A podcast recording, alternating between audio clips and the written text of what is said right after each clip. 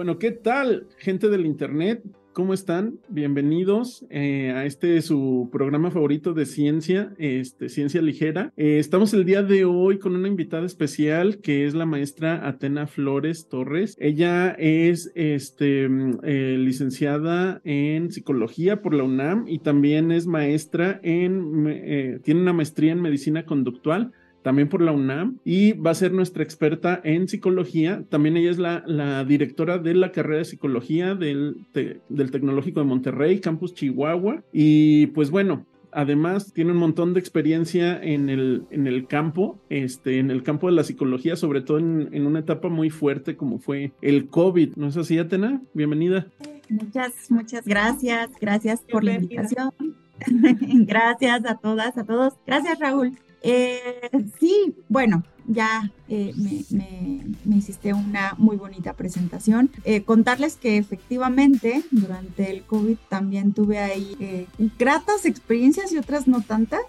Porque la verdad es que fue un maremoto de demandas en cuanto a terapia psicológica, en cuanto a caos dentro de los profesionales de la salud, ¿no? Que, no sabíamos muy bien cómo por dónde abordar esto. O sea, empezamos este, este capítulo con este chiquitrauma, ¿no? Porque evidentemente no, no fue nada sencillo durante ese momento, a pesar de que hubieran muchos esfuerzos y la verdad es que algo que sí hay que reconocer es que en todas las áreas de la salud, como que la gente se puso las pilas para decir, hay que hacer protocolos, hay que hacer manuales, hay que empezar a medir, esto no está funcionando, hay que cambiarlo, ¿no? O sea, sí fue una época que se sintió como una década en dos años, ¿no? No sé cómo lo sintieron ustedes. Pues un poquito, un poquito también. Yo siempre me quejo de eso, pero en Suecia no hubo, no hubo lockdown. Entonces en Suecia nos obligaron a ir a trabajar en transporte público todos los días de la pandemia. Y yo quería preguntar, si hubo así grupo de personas que sí se alteraron por la pandemia, así que, que sí requerían como terapia. Sí, la verdad es que fue una cosa como sin precedentes, porque al principio pues se nos dijo que íbamos a estar encerrados dos semanas, tres semanas. Y entonces a lo mejor en ese momento, al principio como que era la novedad. Y entonces todo el mundo quería tomar un montón de cursos de cursera, entonces estaban estos ejercicios en casa y ahora tienes que aprender una nueva habilidad y vas a cocinar y todo el mundo hacía videollamadas a cada rato con sus amigos. Pues yo creo que pasando el mes, mes y medio y cuando los contagios empezaron a avanzar y entonces los contagios ya no, ya no era como llegaron dos, tres contagios a México o a Ciudad de México, sino ya era el vecino o tu tío, ¿no? Y entonces cuando esta amenaza la sentías más cerca, sí, de repente yo creo que a los dos meses, una cosa así, empezó a haber un despunte de episodios de ansiedad, de trastornos del estado de ánimo, episodios depresivos y yo creo que a partir de esos dos meses en adelante, o sea, a lo mejor como a los seis meses de la pandemia sí fue un pico muy grande en donde la gente estaba desesperada, tenía mucha ansiedad, no teníamos vacunas en ese momento, en ese momento si te daba COVID pues era un poco un poco mucho más grave de lo que era una vez que ya estabas inmunizado, Entonces, sí, sí fue muy demandante. Y me imagino que se grababa si, si familiares perdían a alguien, ¿no? Ajá, porque de hecho ahí, por ejemplo, pasó algo que llamamos duelos patológicos o por pérdidas múltiples. Entonces, había gente que perdía al abuelo y luego a la semana a la abuela y luego no podían tener un funeral y entonces no tienes este ritual de despedida. Entonces nada más te quedas como pues es que empezó con todo, se puso mal, lo metí al hospital y no lo volví a ver y entonces eso contribuyó a que hubiera creencias bien distorsionadas en la población para decir, los están matando hospitales, esto es adrede, ¿no? Es una forma de exterminio, o sea, un montón de cosas y de, y de teorías conspiratorias de eh, eh, esto ya estaba planeado y era para eliminar a la población, o sea, un montón de, situaciones que nos tocaba ahí atender. Entonces, si era más grave si se enfermaba algún familiar, este, o empezó a generar mucha ansiedad. Bueno, no sé si a ustedes les pasó. A mí, la verdad es que incluso sabiendo cómo funciona la ansiedad, me pasó que empezaba a tener como algún tipo de molestia en la garganta y yo ya me sentía ah, eh, la gente más contagioso y no me quería acercar a la gente, ¿no? Entonces, eh, sí, sí fue ahí unas Em, crisis colectiva muy grave. No manches, o sea, también hay que, hay que acordarnos de que el primer año de la pandemia, primer año y medio, no existía la vacuna. Entonces, este, de verdad, el COVID era algo mortal. no estaba claro cuáles eran, a la fecha sigue sin estar claro, cuáles son los determinantes que hacen que el COVID te, te cause deterioro si cañón y, o por qué unas personas forman más coágulos que otras. Este, Entonces, antes de la vacuna era una ruleta rusa de a ver si te toca con tus factores de riesgo. Nada más que pues, la gente tiene muy corta memoria, se nos olvidan las cosas muy rápido. Pues es que estamos en esta inmediatez, ¿no? O sea, realmente yo creo que todo el mundo estaba ya tan ansioso de regresar a la normalidad eh, que se te olvida, que se te olvida lo que pasó, que se te olvida esta toma de conciencia, que se te olvida el vamos a prevenir, ¿no? Ahora, por ejemplo, que están vacunando contra la influenza, un montón de personas no se quieren, ¿no? Y uno por más que le explica, oye, pues mira todo lo que pasó con el COVID y cómo mutó y ve qué importante es que existe esta inmunización, sí, ¿no? Me ha tocado escuchar.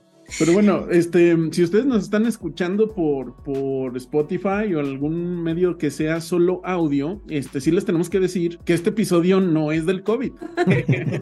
este episodio se supone que es de felicidad y éxito y vamos a hablar un poquito sobre la perspectiva científica al respecto, ¿no? ¿Qué, tienen, qué dicen los expertos al, al, respecto de la felicidad y del éxito? Entonces, este, vamos a empezar, antes que nada, para eh, con la definición, ¿no? De, felicidad.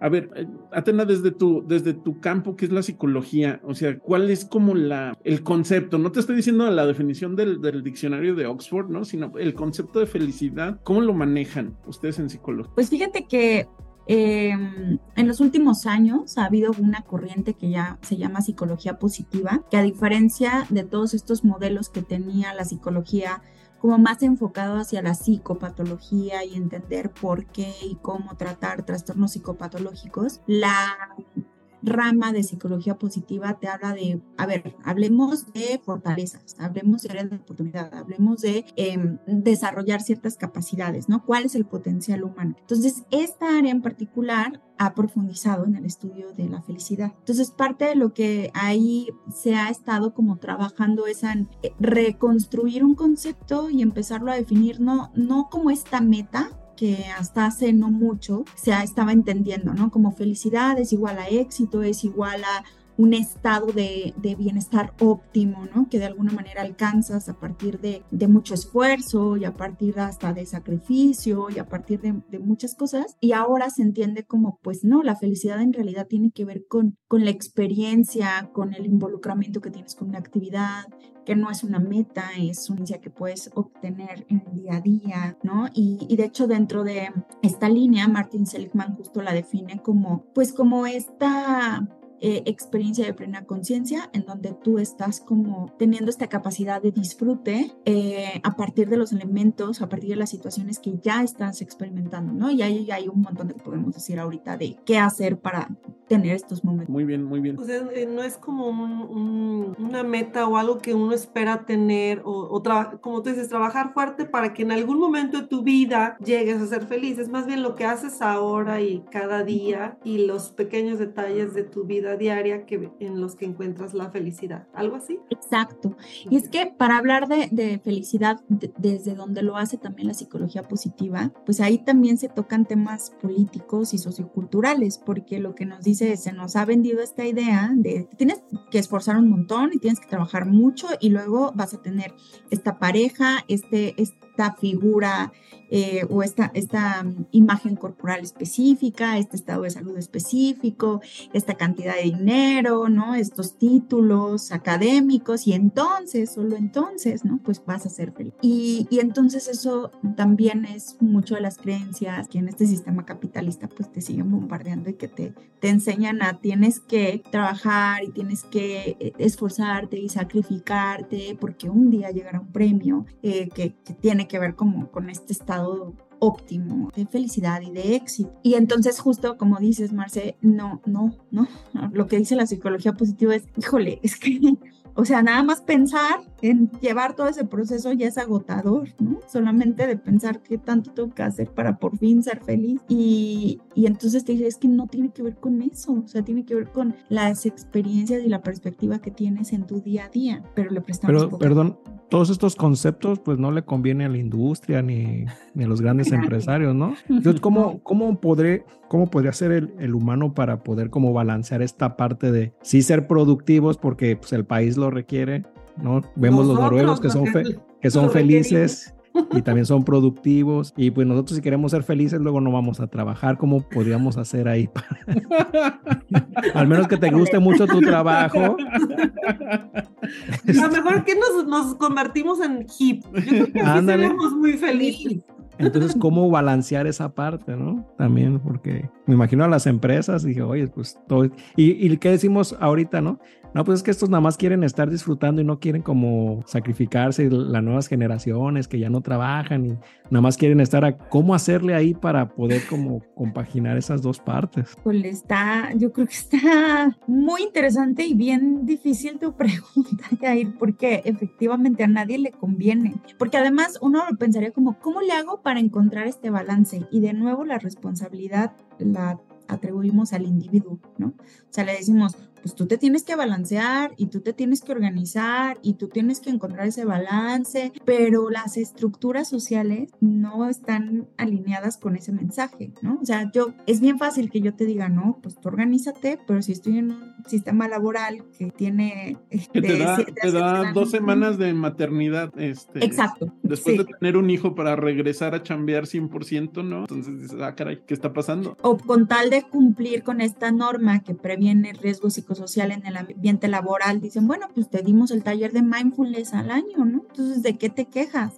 Porque no estamos entendiendo que tiene que ver también con que el sistema en donde vivimos, educamos y nos socializamos nos mantiene en constante desgaste y, y sí te promueve una, hiper, una hiperproductividad, pero además también de la mano con un mensaje de, y si estás agotado y desgastado e infeliz, es porque no te estás bien, ¿no? O sea, es como te exijo. O sea, es nuestra culpa, de todas maneras. Encima de todo. Pero bueno, Alan, Alan, ¿y cuál es, cuál es el, el, ideal de la felicidad de los, del médico, del médico especialista? Así de Instagram, ¿no? Dinos de Instagram. Si tú tuvieras un.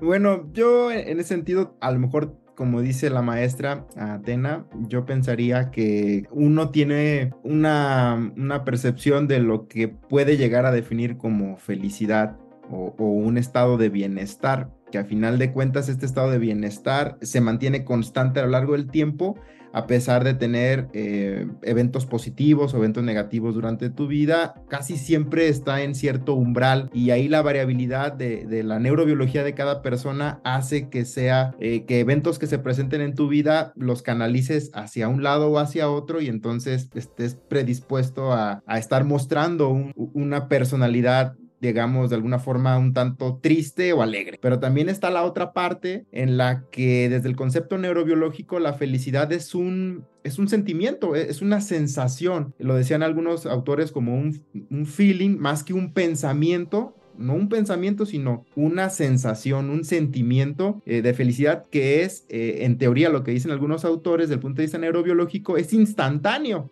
ya nosotros le hemos querido dar eh, desde el punto de vista eh, social, eh, no es un constructo cognitivo, pero ya le hemos querido dar algún, algún escenario de, ah, pues mira, es un estado de bienestar y demás, pero desde el punto de vista evolutivo es simplemente una sensación inmediata en este sistema de recompensa y se me va siempre el nombre este, recompensa y, perdón, Atena, este, recompensa y... ¿Y castigo? No, no, no, el de ah, sistema de recompensa y se me fue... Mm, motivación, motivación y recompensa, eh, donde participan pues, principalmente los neurotransmisores que todos conocemos, dopamina, endorfinas, o noradrenalina, la oxitocina sobre todo. Entonces en el sistema de recompensa y motivación, desde el punto de vista biológico o neurobiológico, en la felicidad, desde el punto de vista neurobiológico, pues hay tema de debate acerca de que no es un estado a largo plazo, sino es más bien un sentimiento inmediato y ya después la humanidad que se ha conservado evolutivamente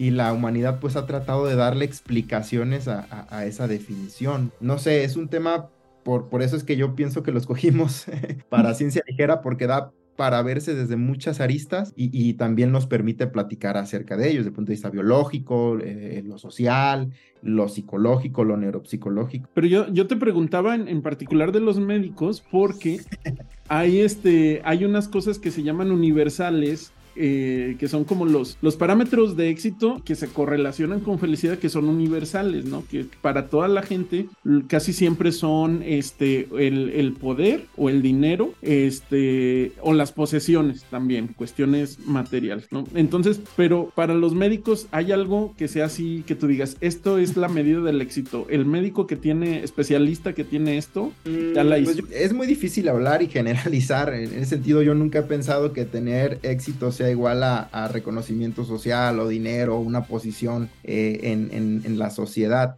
Yo siempre he creído, y eso sí lo mantengo firmemente, que, que la felicidad y el éxito eh, están relacionados, llamando al éxito el, la satisfacción de hacer lo que te gusta hacer y que además de ello, pues recibes una remuneración económica. Pero desde el punto de vista eh, humano, eh, la satisfacción de hacer lo que te gusta hacer y, tener un propósito de vida muy relacionado a un concepto, no sé si lo estoy diciendo bien, Dharma o Dorma, en el que tener un propósito en este universo, pues te ayuda a sentir satisfacción con tus actividades diarias. El poderles ayudar a un solo paciente, a uno solo de al día, ya genera satisfacción y eso en ese momento es, es felicidad. No sé lo demás, si en general algún, algún médico sienta eh, éxito o, más felicidad, cuando ve una remuneración económica más alta por el esfuerzo que haya dado. Claro, yo creo que aquí, por ejemplo, en lo que decías, Alan, es que sí tiene que ver con lo con el concepto que cada quien tenga de éxito y que cada quien tenga de felicidad, ¿no? Porque ahorita, por ejemplo, que decías, a lo mejor el encontrar satisfacción en que atendí bien a un paciente, en el caso del gremio, y voy a poner no solo en el gremio médico, en el gremio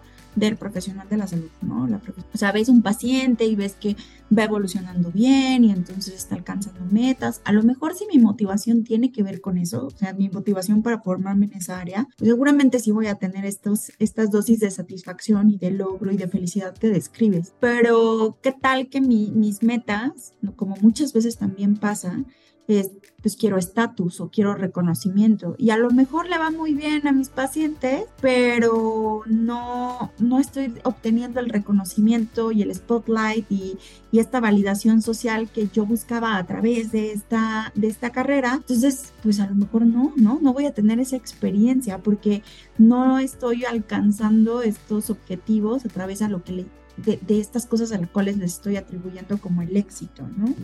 Hay, Ah, parece que hubo, a ver si alguno de ustedes nos puede contar sobre un estudio específico y reciente que se ha hecho sobre la felicidad. No sé si, si era Raúl o Atena que tenían algo que contarnos sobre ese, ese estudio. Creo que fue en, ¿dónde? ¿En Stanford o algo así? Ah, yo, yo, este, les voy a hablar del estudio de la felicidad de Harvard. Ah, ese. Este, pero fíjate que aquí sí tengo que hacer un, un, paréntesis. Este, bueno, no un paréntesis, será una nota al pie o será una aclaración. Mm. Una aclaración. Este, curiosamente, la, la OCDE y muchas áreas de la investigación científica sí definen la felicidad como un estado de bienestar. Entonces, cuando hacemos la lista de los países más felices del mundo, se toman en cuenta muchos factores eh, económicos y sociales como el, el cuidado de la salud, los sistemas de cuidado de salud. Entonces, ahí se pierde esta definición de la que ustedes tan, tan acertadamente han estado hablando, ¿no? Que es lo, lo de la felicidad introspectiva, ¿no? Un poquito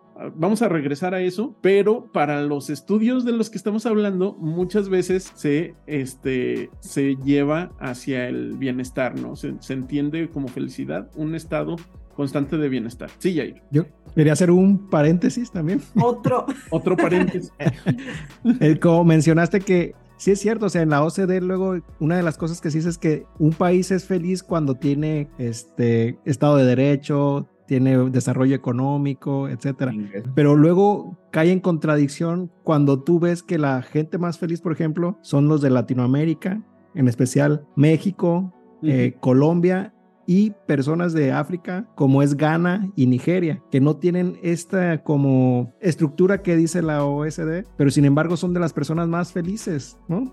son de los países con las personas más felices, son esos que les, que les mencioné. Entonces, ¿qué sucede ahí? Y un estudio que les voy a platicar más adelante dice que es por la prevalencia de una variante de un gen. Okay. ¿Estás hablando del Pues, gen pues- de la felicidad? Pues ya platícanos, Jair, pues ya no estás diciendo. Platícanos Ok, de eso mira. y luego volvemos a lo de Harvard. Ok, hay, hay un, este, una enzima que se llama enzima ácido graso amida hidrolasa. Bueno, es un nombre Sí, raro, no, pero en- mejor en, no hay que hablar de eso. en- en- en realidad lo que No, hace no, es no. Que degrada, que degrada un compuesto químico que, que produce el cerebro, que es un cannabinoide, un cannabinoide endógeno que se llama anandamina, ¿ok?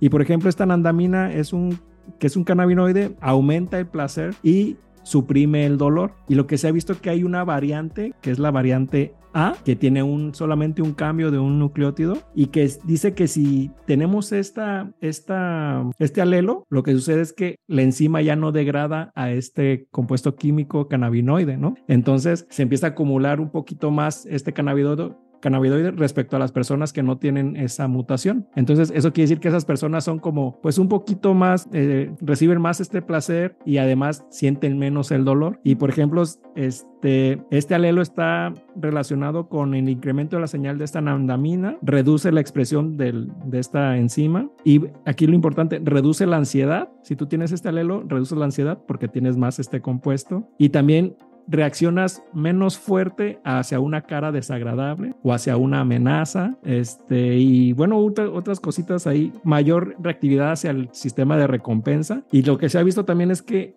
atletas de alto rendimiento que pueden soportar el estrés y dolor tienen esta, bueno, que los que tienen esta mutación pueden llegar a ser atletas de alto rendimiento porque pueden soportar estrés y pueden este, soportar más el dolor. Eh, lo hicieron en un estudio de voleibolistas, que muchos voleibolistas que eran este, profesionales tenían este, este alelo, ¿no? Pero para pasar a esta parte que les comentaba de, de- la prevalencia en, en las naciones, entonces se conocía este, este gen y se conocían estos datos de, de riqueza y de muchos países y que les hacen preguntas y que eres feliz y que muy feliz y que no sé qué tanto. Y hay, mu- y algu- algunos países que contestaban muy feliz, que son México, Colombia, este, Nigeria, Ghana, y ahí como que no hay una correlación con lo que dice pues la OC- OCDE que debe estar una nación rica, con Estado de Derecho. Entonces lo que hicieron fue buscar este, este alelo y lo que encontraron que en, estas, en estos países este alelo tiene mayor prevalencia, prevalencia que el otro alelo que es el que sí degrada normalmente este compuesto, este cannabinoide. ¿En mexicanos? En mexica, de hecho, el, el mexicano es el que tiene más prevalencia de este gen No. y es de los que responden más, este, que están contentos, ¿no? Por aquí tengo, los voy a poner ahí en la edición, voy a poner la gráfica del artículo. Y luego en segundo está Nigeria, luego Colombia, Ghana y Perú hasta- está hasta abajo, ¿no? Y, y una cosa que también estaba, eh, que estaba interesante es que los países del norte de Europa, que se dicen que son un poquito más felices, ellos también tienen esa prevalencia del gen respecto a los que no tienen en Europa, que Del, no son tan... del sur de Europa. Del sur de Europa, sí. Que sería... No, del, del norte no.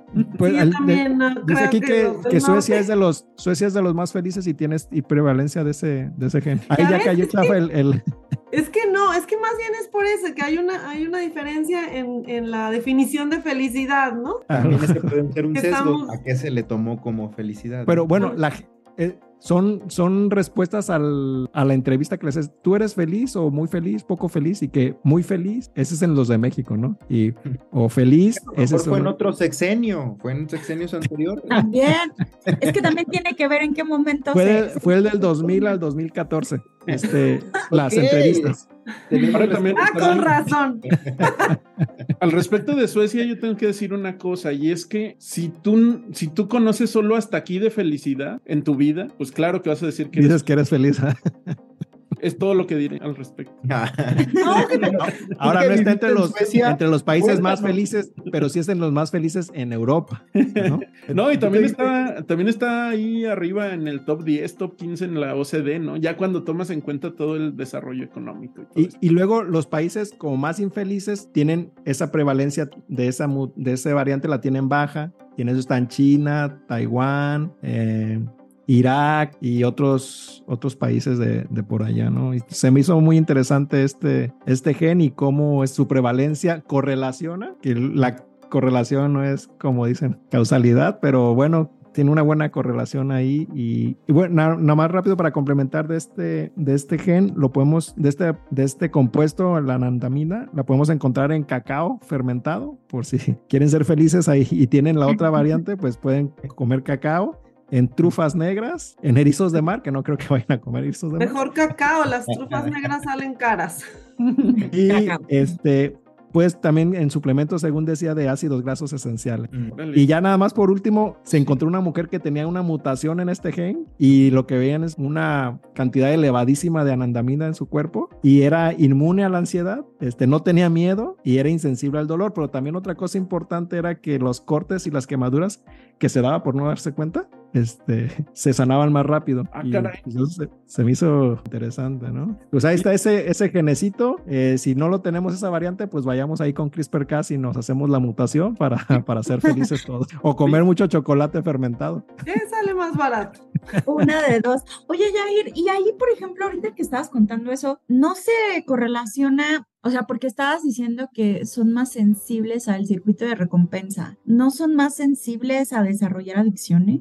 O sea, como... Yo por ahí les traía una, una clara, bueno, una aclaración, una adición. comentario de, mi hermano y justo era esto, Atena, eh, que se ha descrito que este gen puede tener diferentes variantes, ¿no? En su secuencia. Ya, ya nos comentaron de algunas, entonces puede haber unas que le hagan perder función y otras que le hagan ganar función. Pues al final de cuentas esto es parte de la variabilidad de la secuencia génica eh, que da resultado eh, en, esa, mm, en, esos distintos resultados a nivel cerebral. Es un gen cuya proteína se expresa eh, mm, de manera muy alta tanto en cerebro como en hígado. Esta hidrolasa de ácidos grasos ya sabemos que genera la andamida, que, que nos comentaba Yair, la andamida y la oleamida. La, degrada. Mm, sí, sí, sí, es una hidrolasa endógena eh, que, en este caso eh, hidroliza a la anandamida y a la oleamida.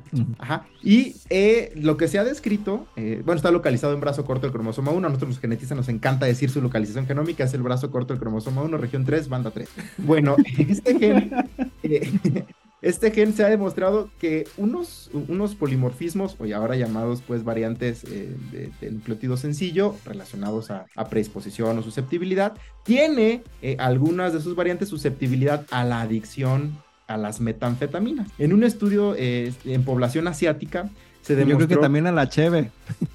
ya ves, aquí nos encanta la cheve a los mexicanos. a lo mejor también tiene que ver.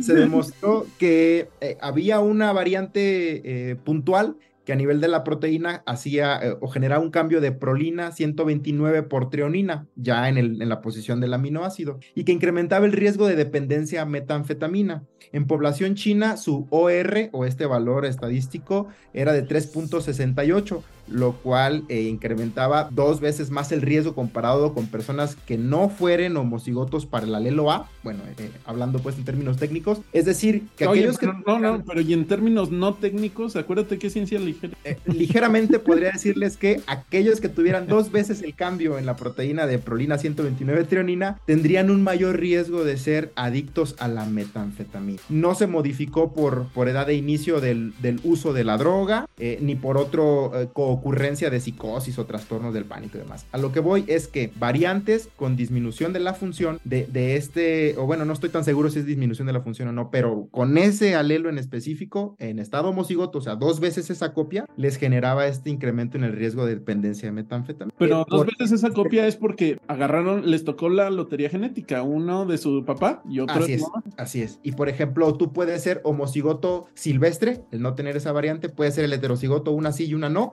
y el homocigoto, dos veces sí esa variante. Si dos veces sí esa variante, habría un riesgo mayor de ser tu anfetamina cuando ya la has probado. Y además, eh, aquí está el, uno de los casos que, que decía Yair, una mujer caucásica de 66 años, que era heterocigota compuesta para el polimorfismo que les hablé anteriormente, el P129T, más una microdelesión del brazo corto del cromosoma 1, que en teoría es donde está ubicado ese gen, a lo que voy es que tendría solo una copia funcional, tendría una insensibilidad eh, al dolor. En teoría, esta mujer, eh, dicen, tenía la misma insensibilidad al dolor, no sentía el dolor bajo ciertas circunstancias. Esto es muy importante porque pues demostró el papel eh, de este gen FAAH en el sistema endocannabinoide de la analgesia. Entonces, tanto para analgesia, la susceptibilidad a sentir el dolor, a manifestarlo, y también en la dependencia a metanfetaminas o a fármacos. E, en este caso, pues a drogas. Pero también esta señora estaba como, como decía Jair, o sea que son gente que todo el día andan como marihuana, como drogado. Eh, aquí lo que quiero decir es que esta anandamida elevada a nivel del cerebro, esto es lo, que es importante, la anandamida elevada a nivel del cerebro, pues eh, genera esta disminución de la sensación del dolor. Aquí está lo, lo, importante, el no degradarse, pues el que haya perdido su función esta enzima,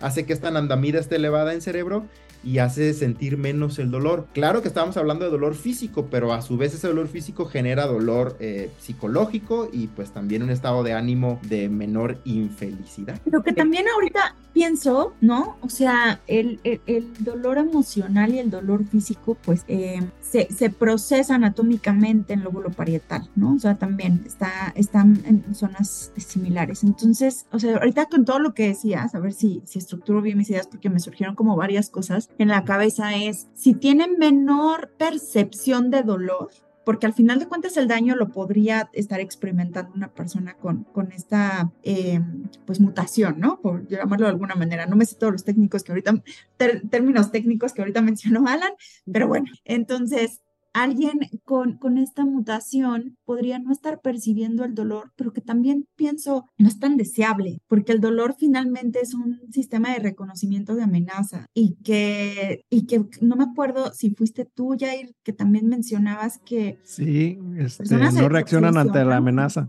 no reaccionan ante la amenaza. No hubiéramos sobrevivido ahí en los bosques, ahí en las... Exacto, o sea, evolutivamente... Andábamos cazando ahí. O sea, eh, no, no, no, es deseable evolutivamente hablando que no tengamos reconocimiento de la amenaza. Entonces, como que en esta lógica de somos más felices, pues en realidad es, somos, estamos más psicotizados, estamos más psicóticos porque no estás ajustado a la realidad. Estás simplemente en este track de yo me la estoy pasando increíble porque tengo esta mutación genética, no, no sé. De hecho, ¿quién había comentado hace, Raúl creo que fue el que comentó alguna vez que, que, que la, que en, por eso somos así como somos, con todo nuestro estrés, nuestro, nuestros miedos, porque fue lo que se, le, seleccionó a través de los miles, miles de años, ¿no? De evolución, de que los que, tú lo sabes decir mejor, Raúl, pero los que no salían de, la cueva por miedo a la oscuridad, fueron los que permanecieron vivos. Y en cambio, los que no tuvieron miedo, los que, los que estaban, que eran más como... Ah, Confiados confiados y salieron a la oscuridad y los mataba un tigre o lo que sea, bueno, eso se fueron perdiendo a través del tiempo, ¿no? De los miles de años. Sí, ¿no? Y eh, lo comentamos en el capítulo anterior de estrés, que hicimos un, ah, episodio de estrés, váyanlo a ver, este, y ahí decíamos que, que que evolucionamos en estrés, ¿no? Era el estrés de, este, vamos a cazar, de córrele porque ahí viene un tigre dientes de sable, ¿no? Y entonces necesitábamos, necesitamos una cierta cantidad de estrés para estar este, fisiológicamente normal. Entonces, eso por un lado y por otro lado era lo de, lo de los patrones, ¿no? O sea, si tú entre las hierbitas ves algo que podía ser un tigre dientes de sable, este, y te lo imaginabas en tu mente, decías, bueno, mejor me voy de aquí. Entonces, esos genes se seleccionaban y pasaban a la descendencia porque eran los que tenían menos probabilidad de ser efectivamente comido por un tigre dientes de sable, ¿no? Si era o si no era, ¿no? Si, si te lo estabas imaginando, de todas maneras, era lo más seguro. Ahora, eh, déjenme decirles que, bueno, siempre saco mis ejemplos, ¿verdad? De, pacientes que he visto alguna vez en consulta y, para cambios en un solo gen eh, pueden causar algo que se llama analgia congénita o la insensibilidad completa al dolor. Entonces, justo lo que nos decía Atena, eh, Raúl, Yair, Marce, es necesitas tener la sensación de peligro, bien la sensación de dolor para poder evitar un daño mayor, tanto a nivel físico como a nivel eh, emocional. Por ejemplo, este niño pues jugaba con fuego de, manera abierta y ponía la mano en la estufa porque sabía que no le dolía eh, la quemadura. Eh, tenía golpes en los deditos de los pies, en los deditos de las manos, porque sabía que no le generaban dolor. Lo llegué a ver con dos fracturas eh, de extremidades inferiores, pues porque se aventaba de, la altura, porque sabía que aunque se fracturaba, no iba a tener dolor por fractura. Entonces, eso desde el punto de vista, pues es muy impresionante cómo alguien puede lanzarse así de la nada claro, por descuido ahí de los padres porque no pueden estar todo el tiempo atrás de ellos, con dos fracturas de extremidades inferiores, sin dolor, las manitas quemadas, eh, eh, la punta de los pies también quemados, porque jugaba con fuego. Entonces ahí eh, era un transporte, es un, canal de sodio, la, condición que, que, causa esta analgia congénita.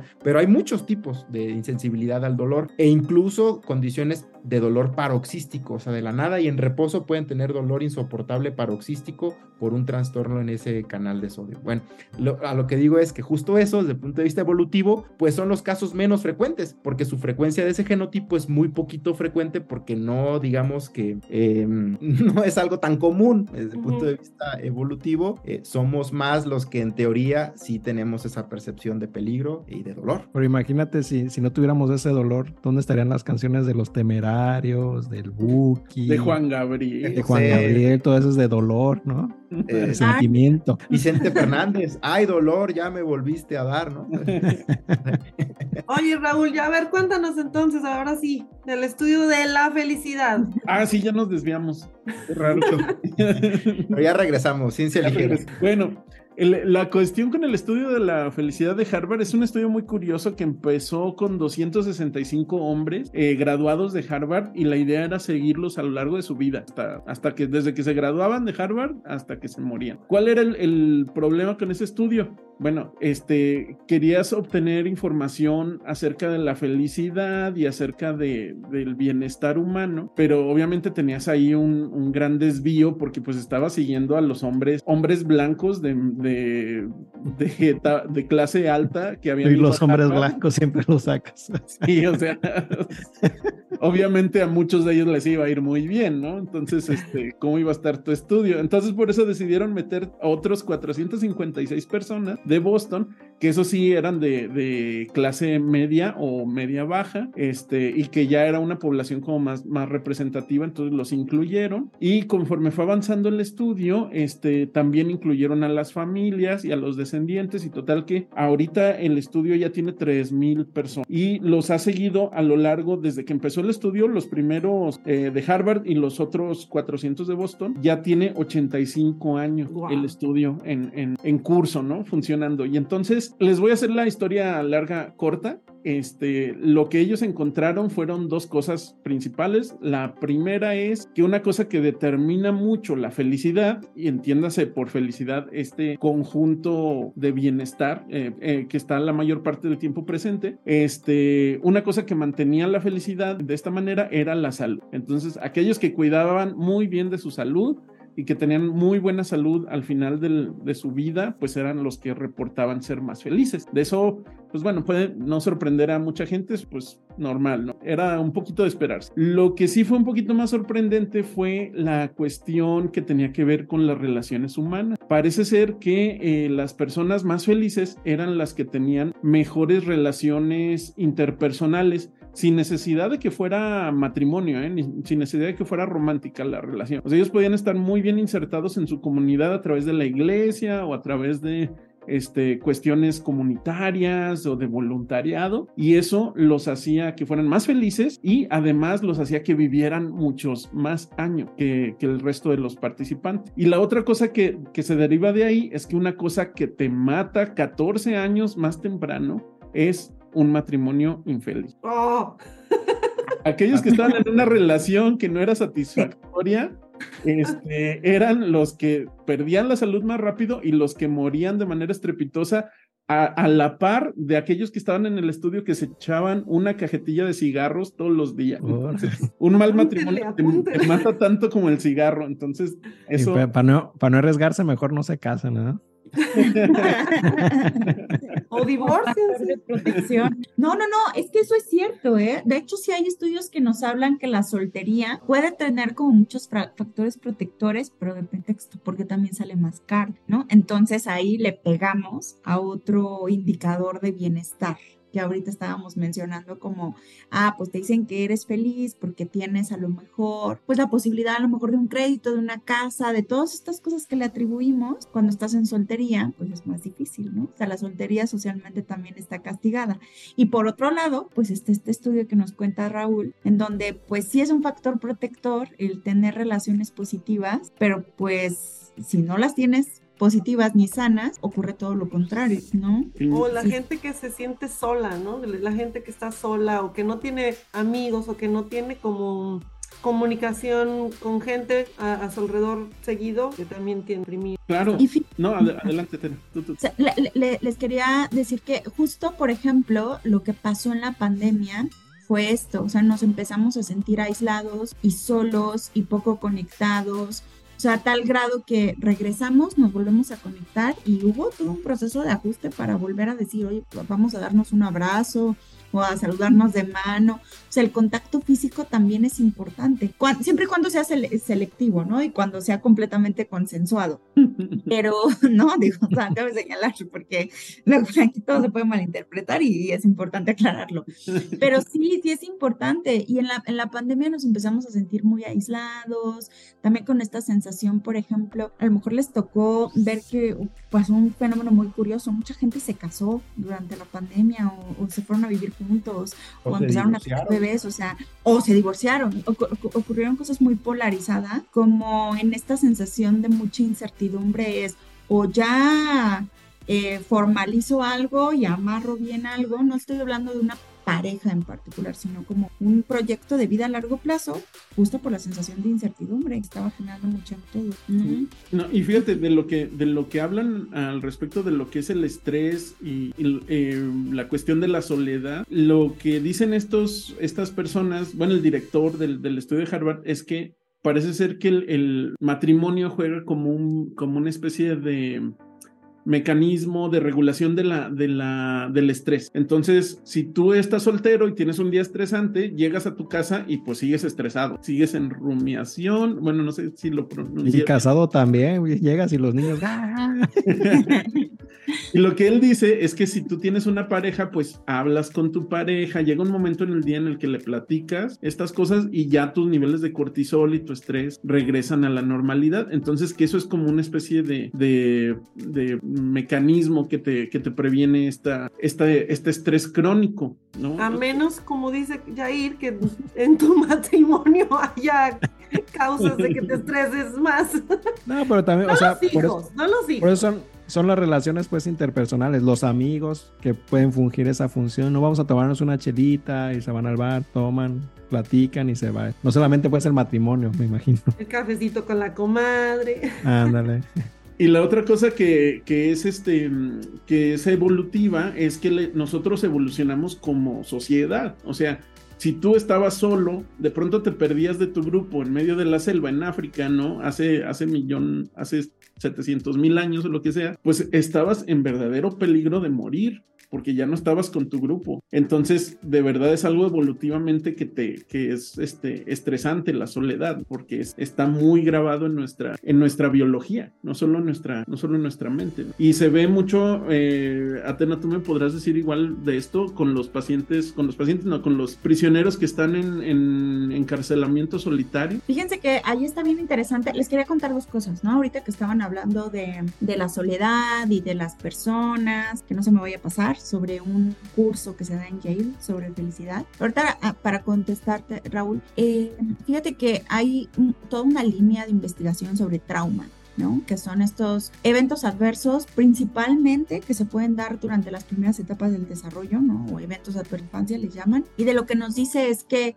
esto afecta de manera drástica e irreparable el desarrollo del sistema y eso ya nos pone en un estado de vulnerabilidad, ¿no? Pero esto, ¿qué significa? Bueno, pues que nos va a alterar cómo regulamos las emociones, cómo regulamos los pensamientos, cómo procesamos los fenómenos de dolor, ¿no? Cómo reaccionamos inmunológicamente, cómo nos vinculamos, ¿no? Conductualmente también. Entonces, hay estudios que te hablan de por ejemplo, las personas que están en una situación de cárcel o privados de su libertad, en la mayoría de los casos tú haces un estudio retrospectivo e identificas situaciones de trauma, ¿no? Y, y también identificas necesidades de afecto y de vinculación, pero también como con una ausencia de habilidades de no sé cómo pedirlo, y normalmente lo han terminado desarrollando a través de estilos de apego inseguro, que es cuando tenemos estos estilos dependientes, ansiosos, gente que por ejemplo no, no logra a lo mejor desarrollar relaciones sanas con otros y es como con esta necesidad de control, de necesito saber dónde estás y cómo estás, porque si no siento una angustia muy grande.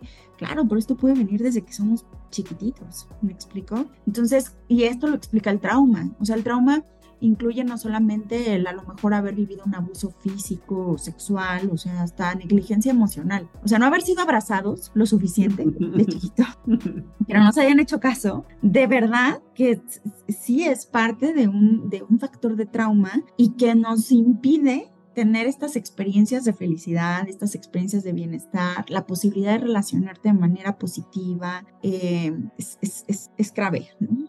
Y obviamente, pues sí, en situaciones, personas en privación de, de, de, su libertad, personas eh, que viven con algún padecimiento eh, mental crónico, ¿no? También los podemos ver ahí. Situaciones también en de, de, calle, ¿no? También se han hecho. Por ejemplo, ahorita el fenómeno de la migración, porque son miles de personas, miles de personas que llegan al sur del país, de diferentes, eh, Centroamérica, incluso hay una oleada ahorita de, de migrantes africanos que estaba leyendo ayer de entre 20 mil, 25 mil que vienen de en teoría de, de, países pues africanos y que van y buscan eh, eh, llegar a Estados Unidos porque Europa ya no es un destino atractivo para ellos porque les piden muchos requisitos para lograr una visa, aunque siguen llegando como inmigrantes también a Europa, pero hay todo un tema con esta población eh, que no tiene un hogar o que se está desplazando de un lugar a otro eh, que no sabemos para ellos, desde el punto de vista también emocional y, psicológico, cuál vaya a ser la repercusión, porque son madres embarazadas, que ya hemos hablado de la epigenética y de la, eh, herencia transgeneracional. Eh, cómo se está viviendo ese embarazo de esa madre, cómo va a ser ese bebé, si es una mujer, pues ya va a estar en sus ovocitos marcas epigenéticas, etcétera. Para esa población migrante a la que ya ha llegado a Estados Unidos o la que va en camino, que son objeto de, de, de, más, eh, pues, eh, abusos, abusos incluso de la misma autoridad de nuestro país, eso es más triste, pero bueno, en general, esa es otra población que es vulnerable y, hay niños allí que están viajando también en esa situación eh, de extrema vulnerabilidad y no sabemos cuál vaya a ser esta repercusión de la que nos habla la maestra Atena, Atena de, de, de, estos factores estresantes tempranos que vayan a moldear su personalidad en el futuro. Yo, yo quería hablar sobre lo que mencionó también Atena, sobre, lo mencionó muy rápido lo del apego, no lo voy a mencionar yo tampoco, pero lo del apego seguro y lo apego inseguro y cómo eso se da desde que somos niños, ¿no? Desde que somos bebés que estamos llorando para pedir de comer y luego hay gente que dice, déjalo llorar porque si no, luego se va a hacer este dependiente. Y hay gente que todavía cree que debe dejar a los niños llorar, que porque si no se en Brasil, que en brazos y no sé qué tanto. Eso es lo peor que se puede hacer siendo este, niños. Lo hablamos también en el episodio de los asesinos seriales, como muchos, algunos sufrieron este apego inseguro porque no les hacían caso. Eh, aunque no lo hemos tocado a fondo, a mí sí me gustaría, y a lo mejor esta Atena nos puede acompañar en otro episodio, hablar sobre los tipos de apego, los apegos seguros, los inseguros, y creo que por ahí hay otro, estaba leyendo un libro para, también para ver cómo relacionarme con mis hijas. Eh, hablaba de, de, todas estas partes. Me gustaría hacer un tema y te quiero comprometer a ti, este, Atena, para, si quieres, luego, este, cuando tengas tiempo, poder hablar de estos tipos de apego y cómo repercute a, futuro, ¿no? Cuando ya somos adultos, tener un apego inseguro o un apego seguro. o este le puedes pedir terapia, paga. en vez de que sea gratis No es pagar los honorarios. No es para mí, pero lo, o sea, yo lo que he visto que hay compañeros que tienen, que tienen hijos que todavía los dejan llorar y es, es, es de lo más perjudicial que pueda haber, ¿no? Dejar llorar a los niños por creencias que, que nos han inculcado nuestros padres de, de, tiempo, ¿no? Entonces se me hace como tocar este tema porque sí es muy relevante para el futuro de, de, estos niños para cuando son adultos, cómo se relacionan con las personas, ¿no? Me gustaría tocar ese tema en un futuro, nada más lo que quería comentar. y ahorita, ay, perdón, nada más completando ahorita lo que decía Jair, sí es un tema largo, extenso y, y, que también creo que se relaciona mucho con lo que ahorita estamos hablando, ¿no? Porque dependiendo de cómo, o sea, esto, esto de apego sí se relaciona principalmente a cómo nos relacionamos con las personas, pero también hay este, estas formas de apego hacia aspectos materiales, ¿no? Y eso también nos impide acceder a experiencias de bienestar y de felicidad, porque si yo estoy íntimamente vinculada con objetos como, no sé, un celular, la computadora, eh, un coche, una ropa, etcétera. O sea, cuando esto se pierde, se daña, se deteriora. O sea, si hay ahí experiencias de, de, de pérdida, de frustración, de enojo, de ira incluso, y que uno ahí como que no, no estamos tomando perspectiva de qué es lo realmente importante, ¿no? En, en, en, la vida. Y ahí también los estilos de apego se involucran. Entonces, nada más quería como dejar pasar eso. Oye, y también nos habías dicho de, de un curso de la felicidad que podemos tomar. sí, y de hecho sí está, por ejemplo, en Coursera está gratis. Eh, hay una doctora una eh, doctora en psicología, Lori Santos, que es catedrática en Yale, y ella empezó un curso, una materia sobre estudios de la felicidad. Y ahorita dicen que es uno de los cursos más populares y más demandados en la universidad, porque lo que hace es enseñar a estudiantes y a docentes, pues lo que dice la evidencia sobre la felicidad, ¿no? Sobre qué es lo que sí funciona, qué es lo que no funciona. Eh, le, le, les da como ciertas tareas. De hecho, hay una aplicación que ahorita busco que proviene de este mismo curso de Coursera y es te, empieza a decir, bueno, hay ciertos comportamientos que tú puedes hacer para ir alcanzando estas dosis o estas experiencias de felicidad, ¿no? Entonces, algunos que les puedo mencionar así de manera muy general, es, te hacen la recomendación de, es importante tener tiempo para socializar, pero no socializar de manera masiva, o sea, no socializar nada más porque sí, sino más bien es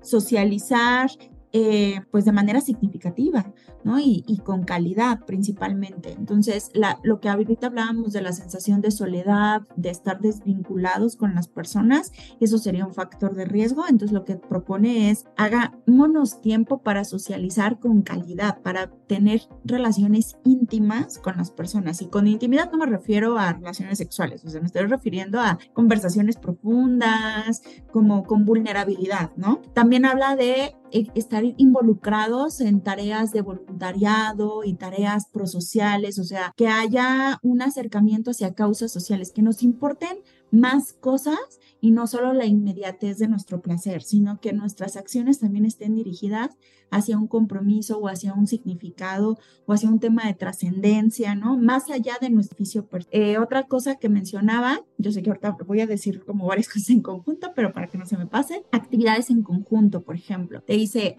sí haz cosas, pero haz cosas también acompañado, ¿no? Por ejemplo, este podcast. Ya a lo mejor, si cada quien hubiera dicho, no, pues yo quiero hacer un podcast de manera separada, pues a lo mejor la motivación iba a estar un poquito más diluida. Pero cuando tenemos esta parte colectiva en donde Jair jala a Raúl y Raúl a Alan y Alan Marce, entonces ya es más fácil alcanzar ciertos logros. Y no es una colectividad arbitraria, o sea, es con gente que te sientes en confianza. Eh, otra de las cosas que también menciona es la gratitud y el trabajar la conciencia y a través de la meditación o el sacred, ¿no? Como estar en esta eh, estado de mayor conciencia y atención plena, en donde disfrutes tu comida, en donde disfrutes, que, pues no sé, hasta una taza de café en las mañanas y escuches ahí pasar la gente, o sea, los pajaritos en la ventana.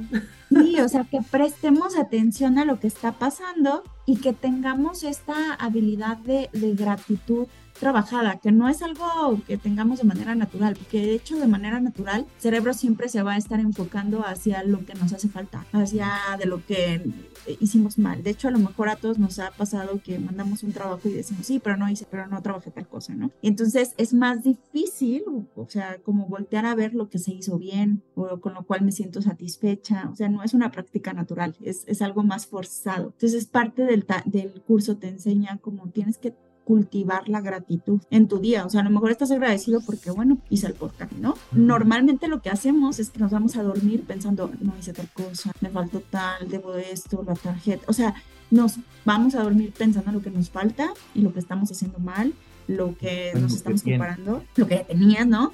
En lugar de decir, bueno, eh, ya acabó el día, me voy a descansar, me voy a preparar un té, ¿no? O sea, como vincularte con lo que sí está ocurriendo y lo que sí pertenece a tu vida. Y ya finalmente, pues la parte que también mencionaba Raúl, ¿no? Que de hecho es del estudio también de Harvard, el, los hábitos, o sea, la salud. Entonces aquí también lo retoman, decir, sí, hay que dormir bien, sí hay que comer lo mejor posible, sí hay que tomar agua, sí hay que salir a caminar un poco, a que nos dé sol, ¿no? Como de, veía un meme que somos plantas con emociones contradictorias. Eh, y, necesitamos agua y luz y sol. Eh, ajá, necesitas agua y luz y, y entonces no, no, somos tan, tan diferentes, ¿no? Entonces les quería contar de eso. Creo que, que son pautas como que parecen simples. ¿Cómo se llama la aplicación? Es como Rewind o algo Fíjate, y mientras la buscas, creo que, que quedó perfecto este estas como recomendaciones, ¿no? Para, para ser un poquito más felices si ya somos felices o si eres infeliz para ser más feliz. Estas recomendaciones y ir a buscar este curso, este, si me pasas el nombre, yo lo puedo poner. Ahí en YouTube. Ah, pues sí estaría interesante difundirlo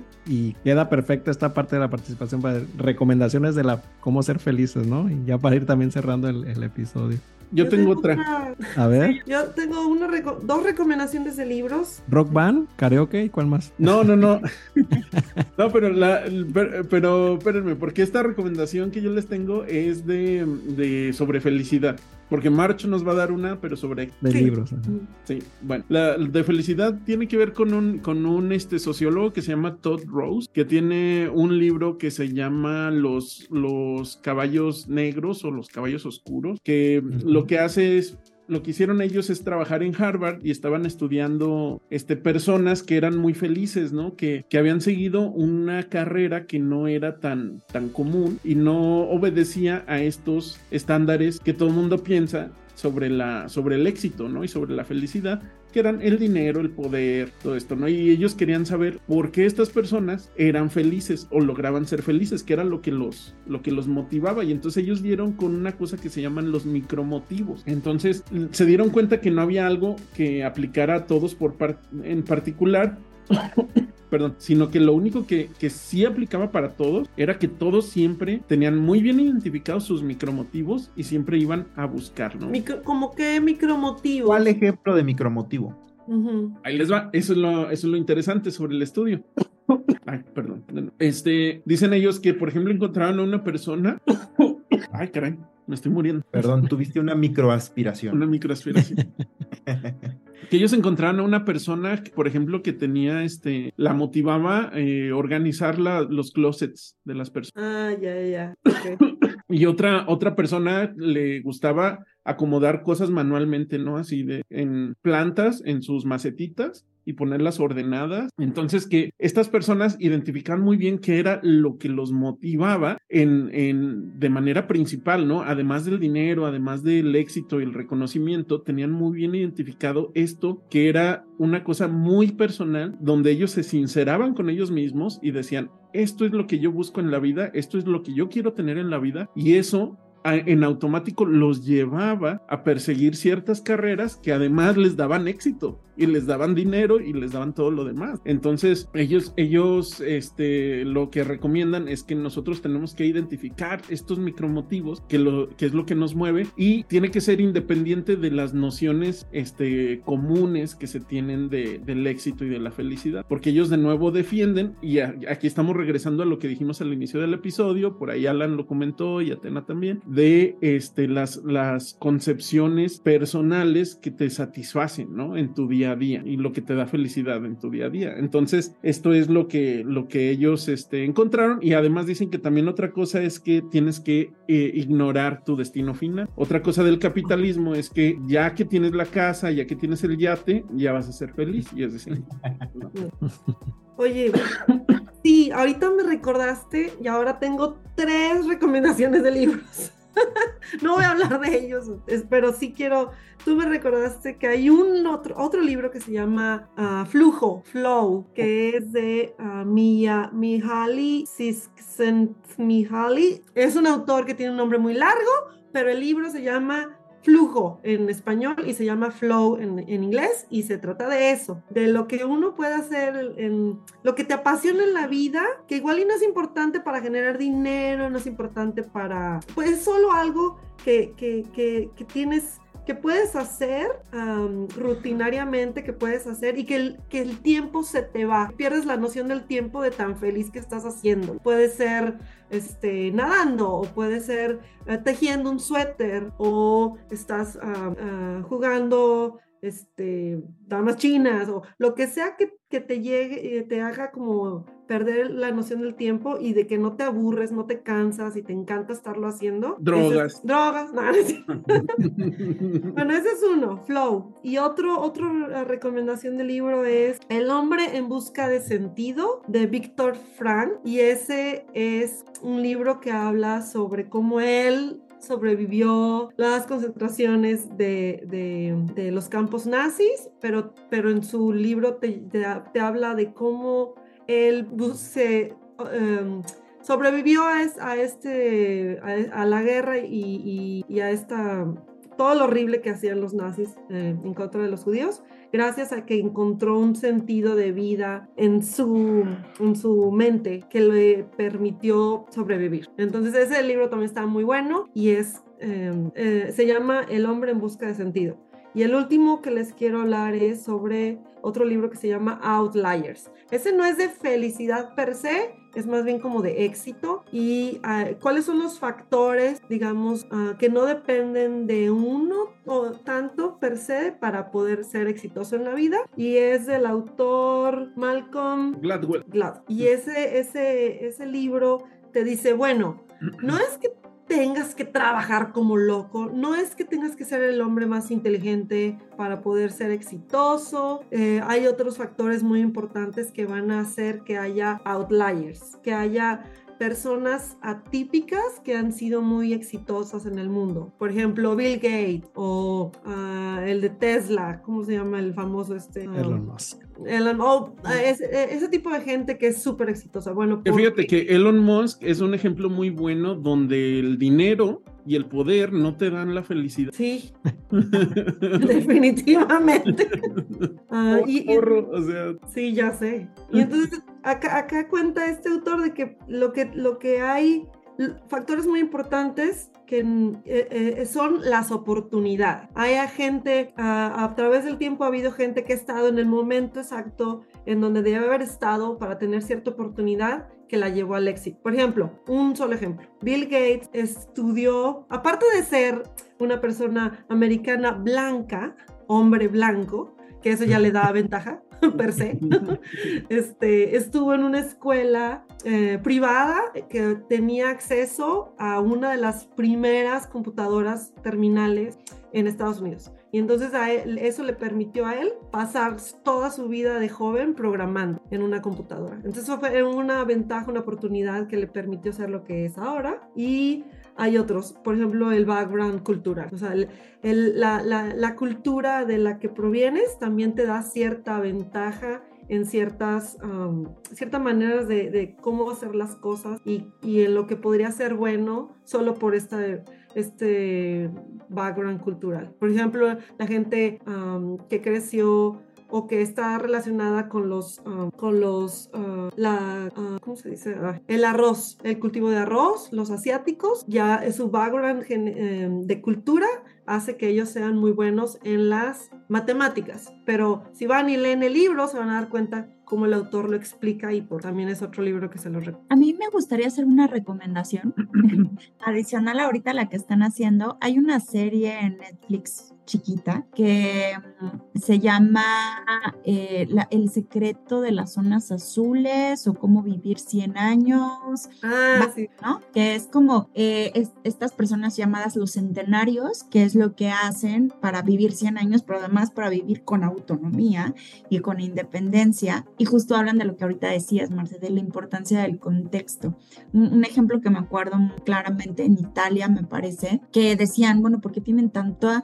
Eh, tan buena resistencia y tan buena salud cardiovascular, pues personas de noventa y tantos años, ¿no? Y entonces lo que decían es que la iglesia estaba como en una lomita y entonces pues, todos los días iban a la iglesia. No es que ellos quisieran propiamente hacer su, no sé, 30 minutos de cardio, lo que tenían era fe y ganas de ir a la iglesia y entonces solamente ese trayecto y como parte de su, de su vida, las mismas condiciones ambientales, pues les estaban dando ciertos factores cardioprotectores, ¿no? Y así te hablan también de cuestiones de alimentación, de pues estas eh, como dinámicas socioculturales, que al final de cuentas creo que algo bien importante es saber que el cultivo de la felicidad no es únicamente individual, ¿no? O sea, también hay que voltear a ver que, que se puede trabajar de manera colectiva, que no es solamente algo que tú te esfuerzas y que todo el tiempo estás como, porque es lo mismo que pues, nos pide lo que hemos hablado del capitalismo, o sea, solamente es está trabajando, trabajando, trabajando. Y ahí en esa serie ahí lo menciono. Entonces, no quería que se me pasara.